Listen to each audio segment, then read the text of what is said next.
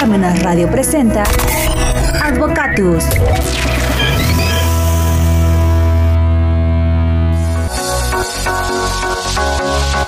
Hola amigos, buenos medios días y después de las 12 campanadas de reloj de catedral que suenan hasta aquí, hasta Parmenas Radio, damos, damos inicio al programa Advocatus. El día de hoy el maestro Víctor García Quintero, que es el titular de este programa, no nos puede acompañar por dificultades técnicas, pero su servidora Verónica Herrera les va a dar el programa. Pues bueno, hoy es lunes 7 de noviembre de 2022 y el día de hoy nos acompaña el licenciado Luis Batista. Un gusto tenerte aquí en el programa y bueno, recibirte esta vez solita. Está bien, muy bien. Pues saludos al maestro Quintero y gracias por la invitación, Vero. Es todo un gusto y bueno, creo que hoy nos vas a hablar de un tema muy interesante. ¿Nos podrías dar el nombre de tu libro? Pues sí, resulta que hace más o menos año y medio publiqué un librito que se llama Mainstream, el hilo negro de la globalización. Eh, tuve oportunidad de publicarlo aquí con Parmenas, entonces eh, pues el maestro Quintero me dijo pues hay que hablar de esto y pues venimos a hablar de, de, de qué trata este libro qué impactos tiene o qué impactos pretende tener. Y una cosa interesante es de dónde surgió la idea de este libro. Me parece muy interesante y bueno, si me permites, como parte de este programa, pues voy a abrir mis apuntes. Y bueno, la verdad es que hice un poco de investigación acerca de la palabra mainstream y todo lo que, lo que confiere, pero voy a hablar de algo un poquito que, que, es, que podría darle contexto a esta palabra y es acerca del Internet que, que para abrir, eh, vamos a hablar un poquito de, de, esta, de esta herramienta tan conocida que no podemos vivir sin ella, que tiene que ver mucho con la globalización desde su llegada a nuestro mundo. Entonces, pues vamos a hablar de qué es, cómo nació esta herramienta tan, tan interesante. Pues bueno, la Internet se llama World Wide Web, que se traduce como WWW, que todos lo sabemos, y bueno, hace 32 años fue creada. El físico Tim Berners-Lee inventó esta World Wide Web como una herramienta para los científicos de Suiza en 1989. Se creó en el CERN, que es el Centro Europeo de Física Nuclear, y pues bueno, como ya les había comentado, Tim Berners-Lee fue el que la creó.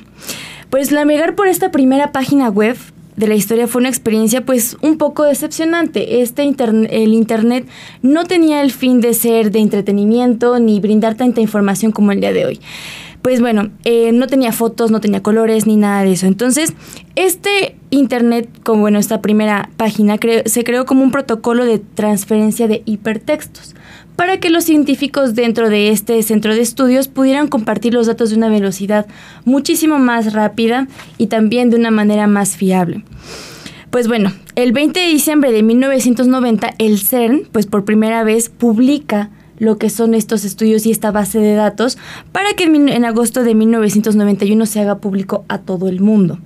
Y bueno, en esa época eh, obviamente no existía ni Windows, ni Google Chrome, ni nada de estas eh, plataformas que podemos utilizar.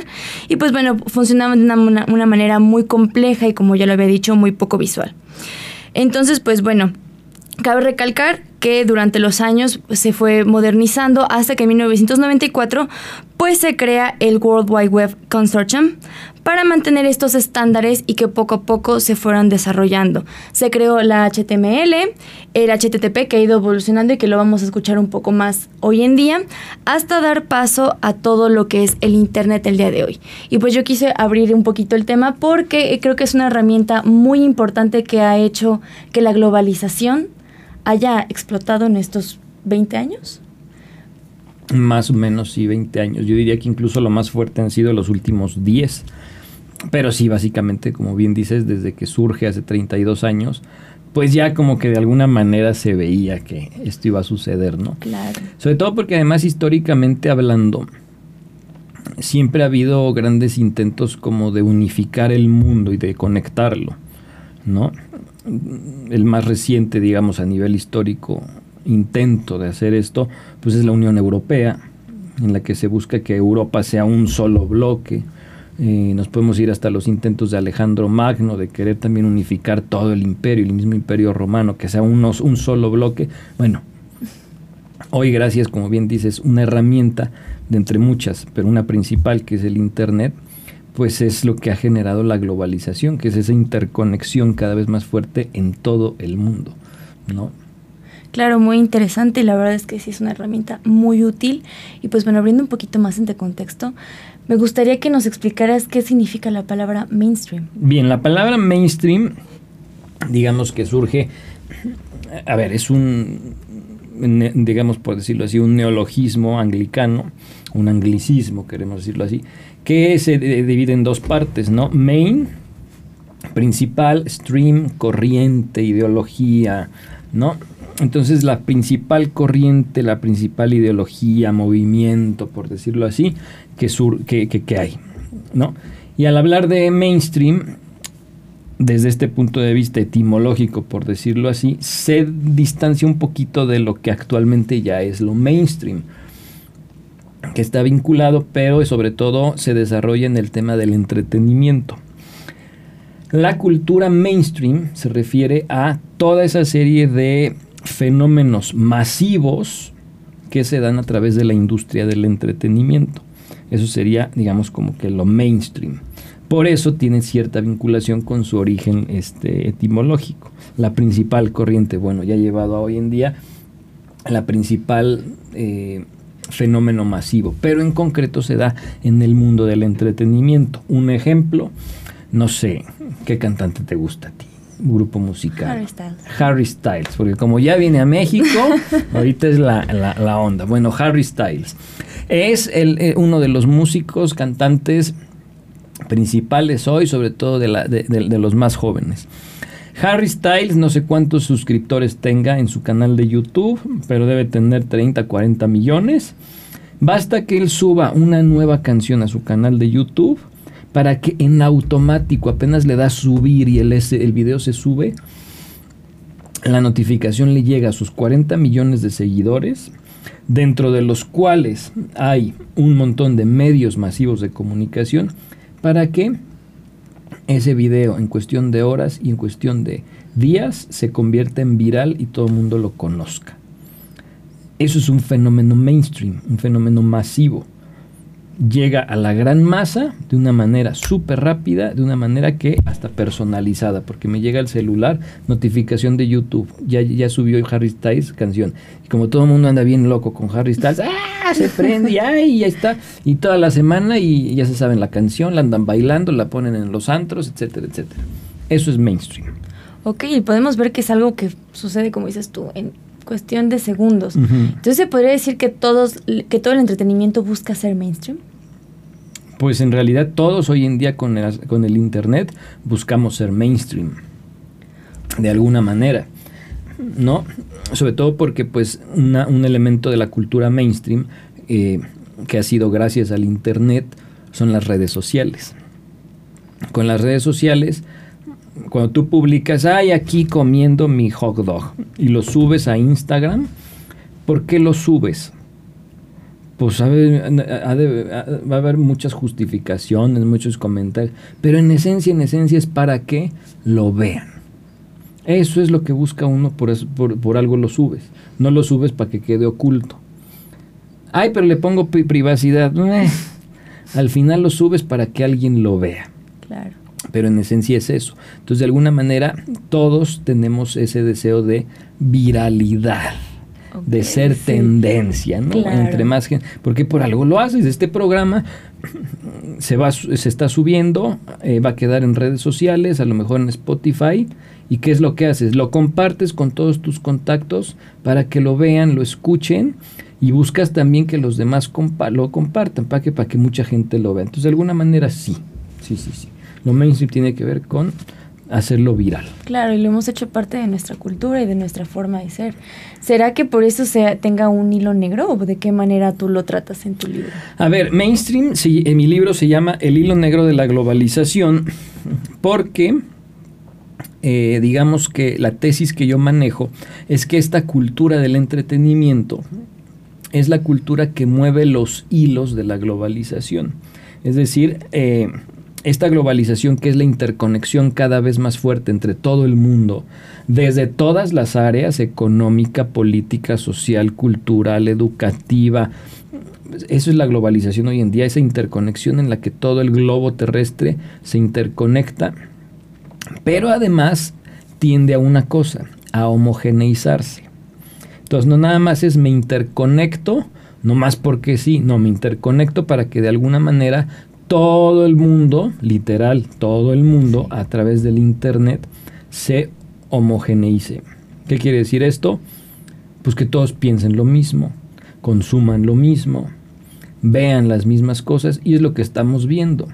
Un ejemplo, la pandemia. La pandemia fue un fenómeno de globalización brutal. ¿Por qué? Porque el chinito aquel que dicen que se comió un murciélago nos contagió de un virus a todos y ¿qué sucedió?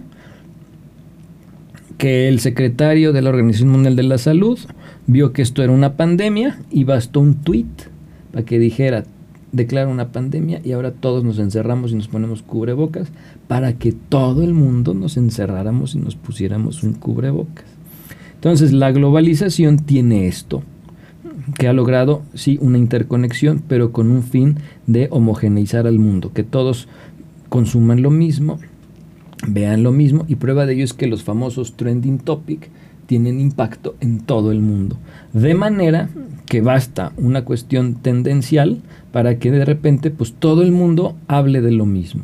Hoy en día, ¿cuál es la tendencia en el mundo este, musical? Harry Styles. En el mundo político, Ucrania este, en redes sociales, Elon Musk que compró Twitter. ¿no? Y todo el mundo anda hablando de eso. Entonces, esa es un poco la cuestión de la globalización. Pero yo meto el tema del entretenimiento porque el entretenimiento, digamos que al hablar de hilo negro, hablo de, hago una comparación con los teatritos guiñoles. El teatrito guiñol, el teatro que se utiliza en las marionetas, cómo funcionan.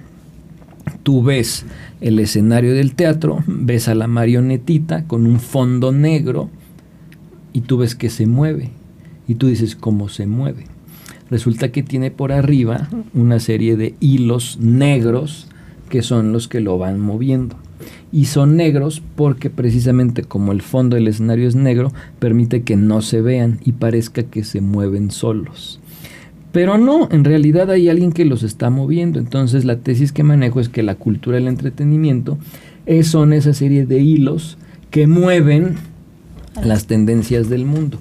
Y ese entretenimiento porque es más fácil de lograrlo. Si tú llegas con, una, con un grupo de personas a punta de pistola, pues te van a obedecer, pero no van a estar convencidas. A la primera que se distraigan, se escapan, se rebelan, lo que sea tú a través del entretenimiento puedes dirigir con más facilidad la opinión de la masa hacia un lado o hacia otro sin que se quejen.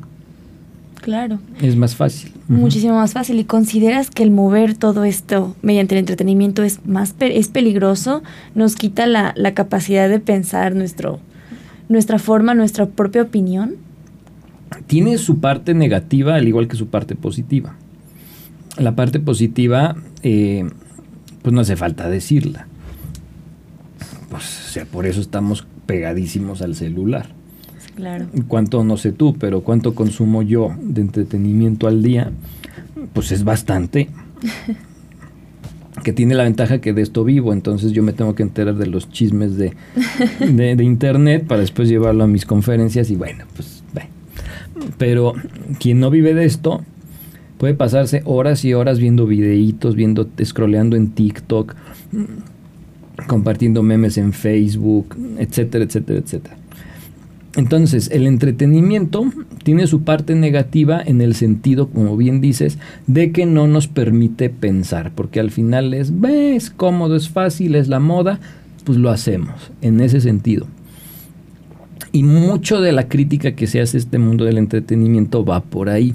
Sin embargo, yo pienso que tiene también otra parte positiva. Porque entretenimiento no nomás es lo que me da risa, lo que me entretiene en buen plan.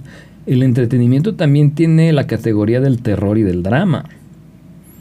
¿No? Sí, claro. ¿Y a cuántos no van a ver una película de terror y están muriéndose de miedo, gritando, pero ahí están y están pagando el boleto de entrada al cine y se compran las palomitas y lo que sea y se están tapando el ojo y medio Y ahí están, es una especie de masoquismo que ellos solitos infringen. Entonces, en ese sentido, el mundo del entretenimiento tiene su parte también de terror, de drama. Y esa parte es el entretenimiento que nos permite pensar. ¿Por qué? Porque al haber entretenimiento, y pienso ahorita en, no sé, una serie de películas, series de televisión que ha sacado las plataformas de streaming, eh, que a lo mejor a mucha gente no está de acuerdo. No sé, y ahorita estoy pensando en una en la que había una hipersexualización de, niños. ¿No? Era una serie en la que a los niños aparecían niñas bailando y con poca ropa. Y entonces, pues unos dijeron, ay, pues son niñitas bailando.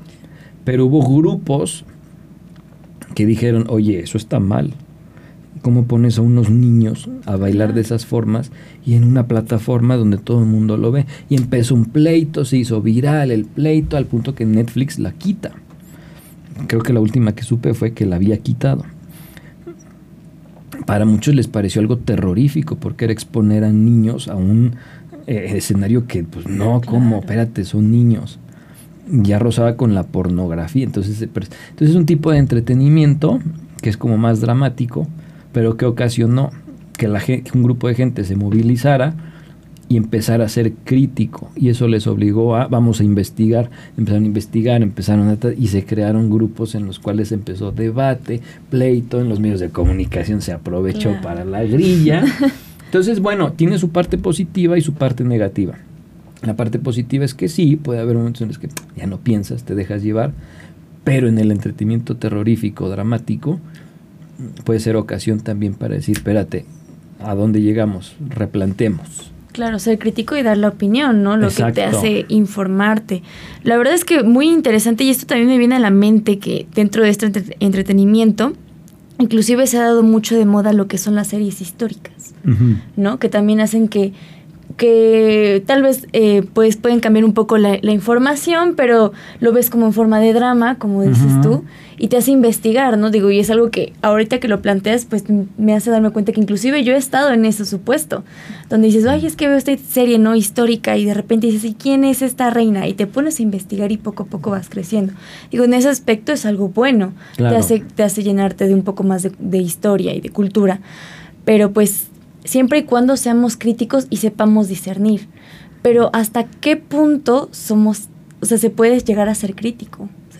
esa es una pregunta que, que, me, que me llama mucho la, la atención, ¿no? ¿Hasta, ¿Hasta dónde podemos llegar como sociedad? Mira, un problema que tienen, por ejemplo, en este mundo del entretenimiento, el mundo mainstream, las redes sociales, es que de repente, gracias a un celular y a un wifi, cualquier persona puede opinar de lo que sea.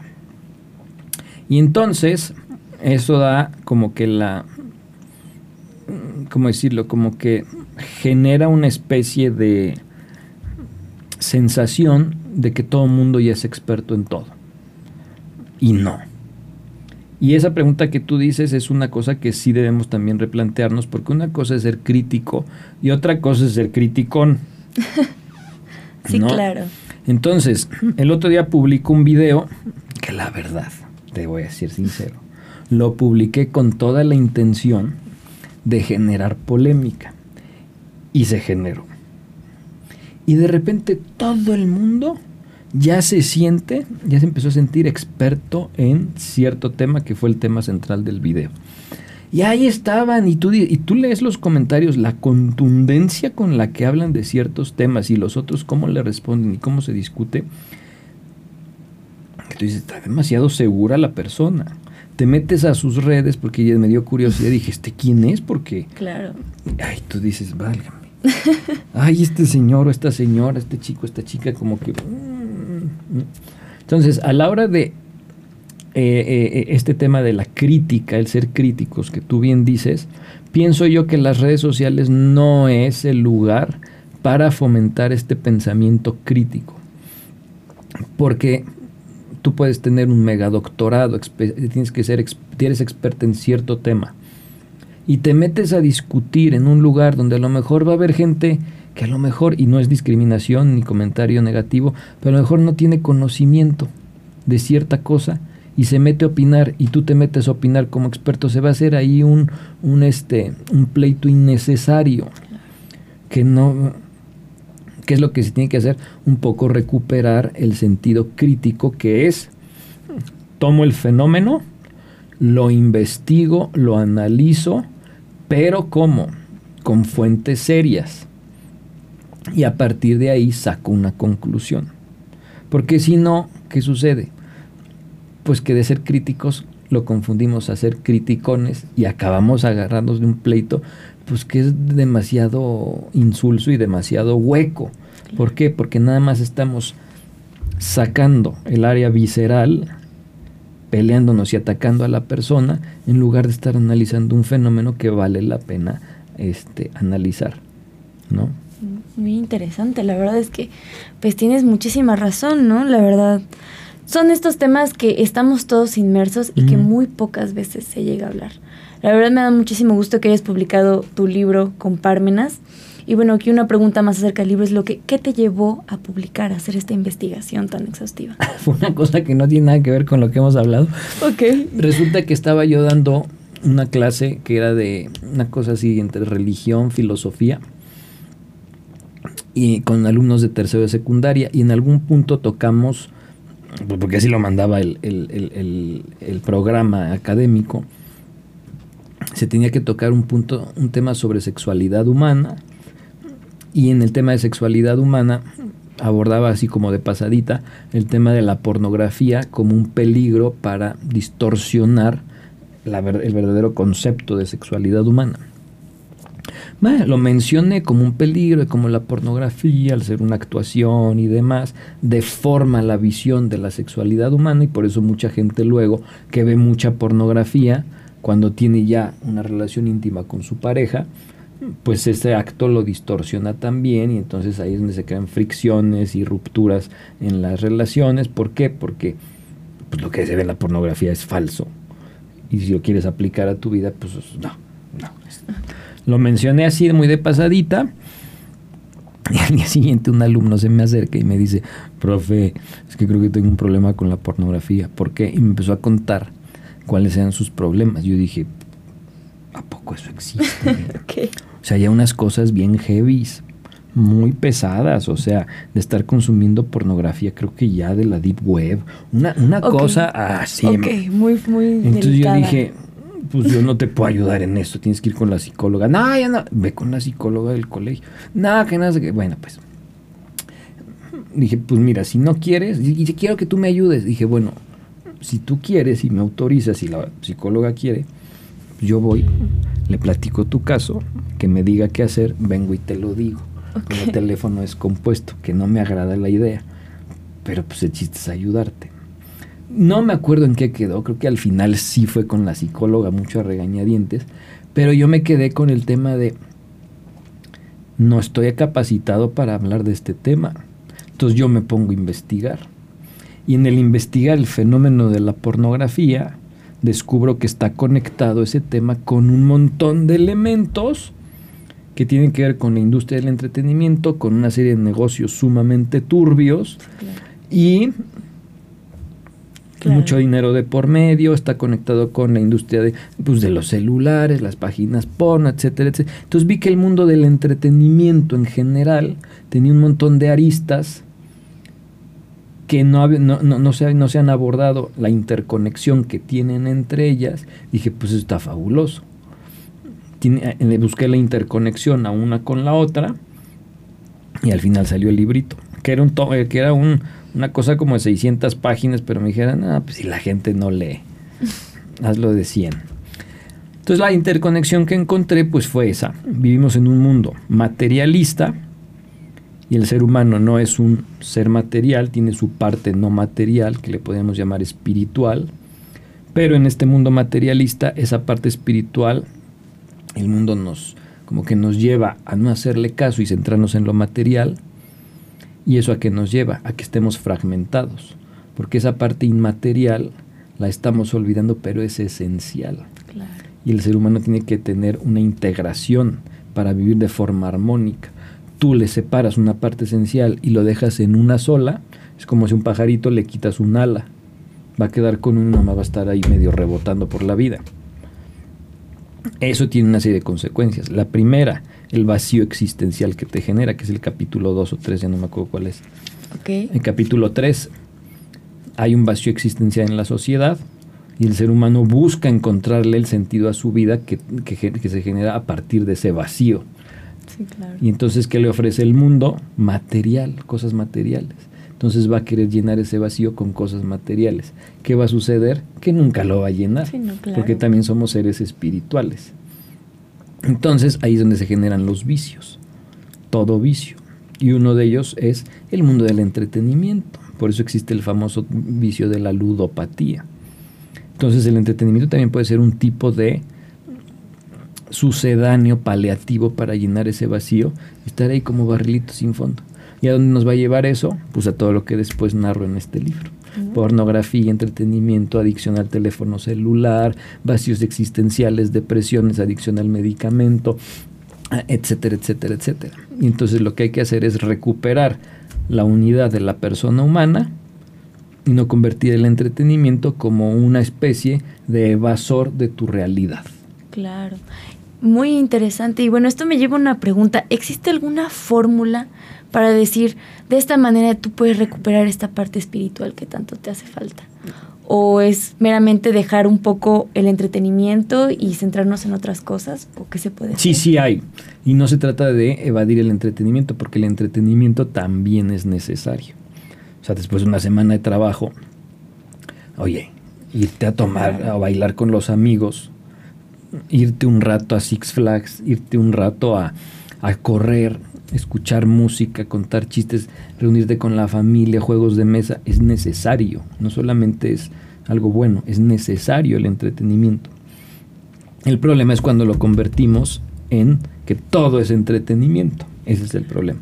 Lo que hay que hacer es recuperar el concepto de persona humana y no caer en esas mentiras de que el ser humano solo es una cuestión material, sentimental y emocional. No, tiene su parte espiritual, que incluye la inteligencia, la voluntad y la libertad.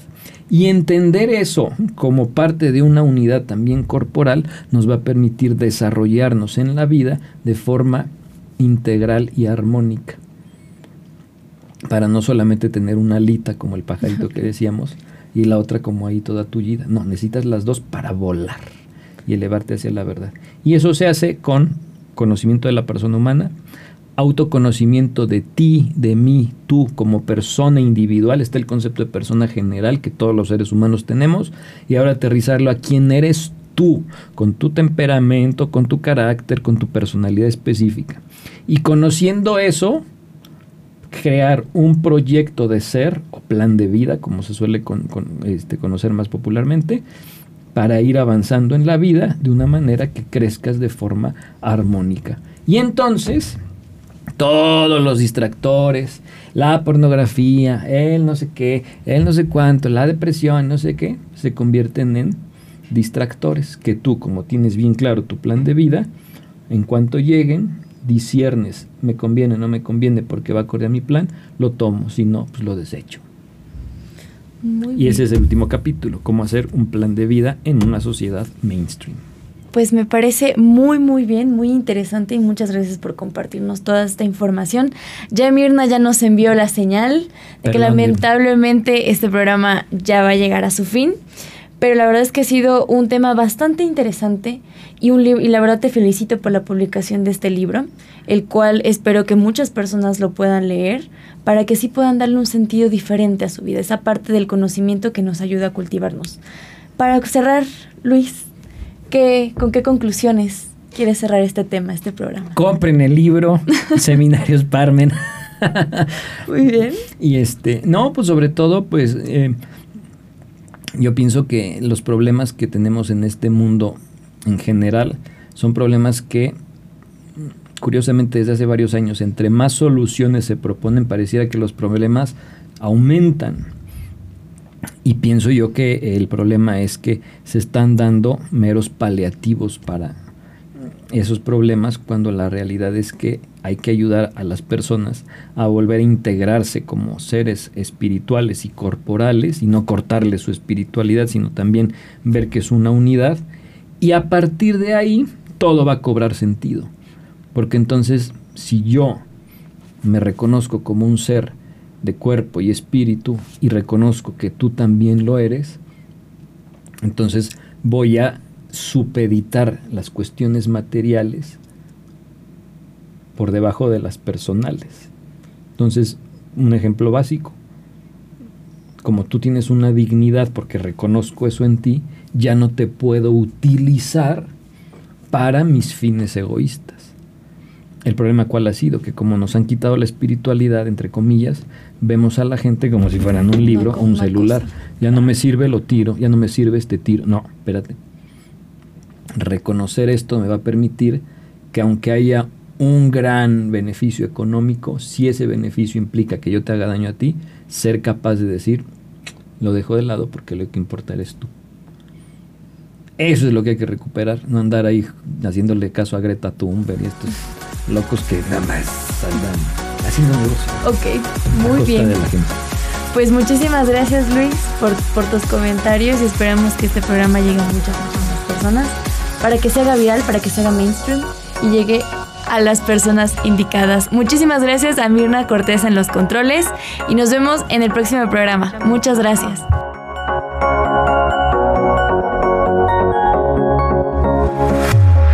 Radio presentó Advocatus.